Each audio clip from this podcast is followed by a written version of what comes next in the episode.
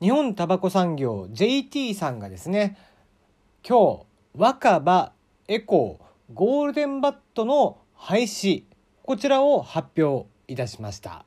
えー、こちらは旧産休品銘柄と呼ばれていて、まあ、今まで、えー、特別税率ということで安かったんですね。でところが、えー、9月末この旧産休品特別タバコ税率の撤廃。こちらが行われることによりましてこの、えー、若葉エコゴールデンワットの、まあえー、価格がねどうしても上げざるを得ない。ということで、えー、廃止。まあ、変わりまして若葉とエコーに関しては若葉シガー。エコシガーと、エコーシガーとして、えー、新たに発売をされるということで、まあ、一旦若葉、エコー、ゴールデンバット、この3つの銘柄は廃止。まあ、ゴールデンバットに関しては、ここでもう全て廃止になるということなんですよね。えー、この旧産休品とかってどういうことかっていうと、あの、等級のお話なんですよ。タバコの葉っぱがね、えー、いいものを使っているっていうことで、まあ比較的安価なものを使っていてっていうことだったのが、えー、旧産休品。昔は1級品、2級品、3級品と呼ばれてたんですね。まあまあ、タバコにね、えー、興味がない人からすると、まあ豆知識程度に聞いてくださいよ。えー、具体的にね、その1級品、2級品、3級品でどんな差があるかっていうと、一級品っていうのは上質の葉タバコを主原料として使いまして、えー、まあ、厳選された他の原料の葉タバコと配合しまして上級銘柄として特色及び品質を保つように調整されたもの、えー、最近売ってるものでいうとピースとかそういったものですね僕もピースは昔吸ってましたけどもねで2級品えー、こちらはま上質のものと抽出のタバコの葉っぱを主原料として使って混ぜ合わせて作ったものですね。こちらは、えー、今でいうところの、えー、メビウスか、とかがそうなるんじゃないかな、確か。で、産休品というのがそういう若葉とか、エコーとか、ゴールデンバットとか。えー、抽出及び、えー、まあ、質の少し劣る、えー、葉タバコを主原料にして、え、用いている。え、まあこう質が悪いって言っても例えばあまりの葉っぱとかねちょっとこう、え、上級品の中でもちょっとこれは、え、あまりよろしくないとしているものとか普段使われないえ部分を使っていると。基本的に日本のタバコ業者、えー、まあタバコ農園がありますよね、えー、鹿児島は、えー、いっぱいタバコの農園があるんですけどもそういったところが葉タバコを作るんですが JT さんはそれを全部買い取ります。で全てを製品化する義務というのがあってそれをちゃんと厳選して1級品2級品3級品ということで味を分けているということなんですね。で、まあ、産休品というのはですね、この、まあ、特にゴールデンバット、えー、割とみんなも名前を聞いたことがあるのかもしれませんけども、このゴールデンバットというと、やっぱり有名なのが、そう、えー、本日は、えー、7月24日、えー、ね、昭和の2年かな、えー、7月24日に亡くなられた小説家、芥川龍之介。こちらが、えー、愛好していたというのが非常に有名ですね。はい、その他にも中原中也とか、えー、太宰治とかがですね、えー、吸っていて、まあ、非常に作家さんが、えー、吸っていた。もう要は作家さんってね書く時にもう何本も何本も吸っててで、えー、もう1日7箱とか、えー、吸っちゃうような人たち。まあああいう人たちってね全部吸うんじゃないんですよ。先っちょだけ吸ってもすぐ消すっていう感じなんですよ。だからあのーなんだろうなドラマとかね、えー、漫画なんかでもそうかもしれないですけども全部吸ってるっていう吸い殻じゃなくて本来はほんと先っちょだけ12、えー、一口二口だけ吸ってもすぐ消してみたいな。あのタバコって紙タバコは一口二口目が一番美味しいんでねそれを吸って、まあ、すぐ消してみたいなことをしていてで、えー、まあそんな感じでだから安いの方がやっぱり78箱吸う人なんかもう1日何十箱ってね、えー、吸ってしまうような、えー、作家さんとかには、まあ、都合が良かったっていうお話なんですよねきっとね。はい、えー、まあそんなね芥川龍之介さんがこう、まあ、本日が命日ということで、えー、芥川龍之介さんというともうね、えーまあ、数々の、えー、有名な作品がありますよね。ね、羅生門とか雲の糸とか地獄編とかですね、えー、タバコを題材にしたタイトルにね、えー、なっている「タバコと悪魔」なんていう本もあったりしますがまあなんちゅうか僕はこう読書をしない人間なんでね一冊も読んだことがないです。テリーのよもやますぎる部屋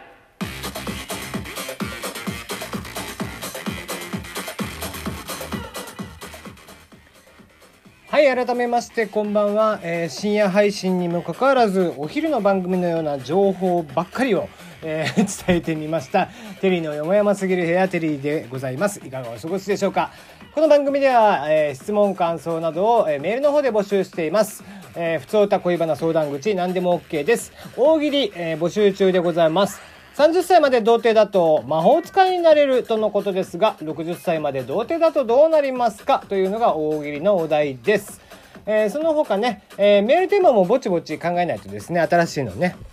はい、こちらも、えー、近々考えておきましょう。新しいの何にしましょうかね？まあ、なんか夏とか、えー、そこら辺ですか？テーマ的には。夏休みとか、えー、夏休みの思い出とかね。うん、募集してもいいけど、来ねえんだろうな、きっとな。うん、どうなんですかね。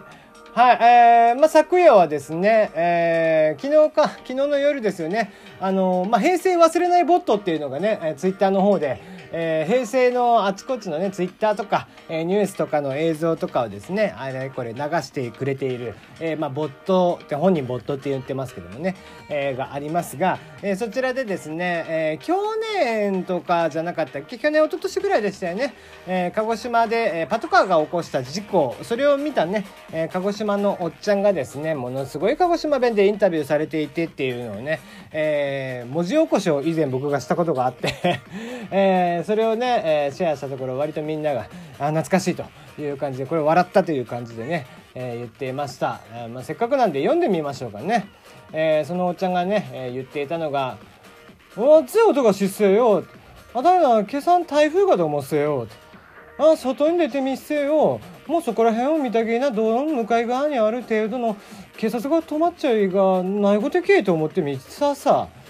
愛が左に角にぶつけっせよ。警察なんか自分で事故を起こすのはよかなかどっていう感じでしたっけ？えー、最近の鹿児島の人はこんなに激しくありません。はい。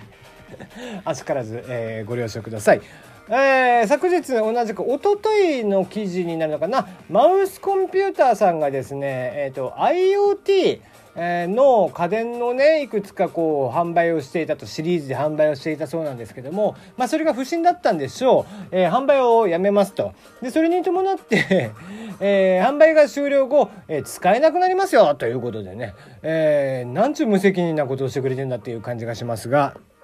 あの、まあ、そこでね、こう IoT って、あそういう危険性があるのかと思いましたよね。あのまあ、例えばいろんなところが今 IoT ってそれこそまあ分かりやすい例で言うと Amazon のエコーとか、えーね、LINE のクローバーとか、えー、そういうスマートスピーカーから、まあ、それに連動されている、まあ、電化製品系、えー、家の電気であったり、まあ、今後ね、えー、いろんなものがきっと IoT によってつながってくるスマホによって、えー、操作ができるとか声で操作ができるようになるとか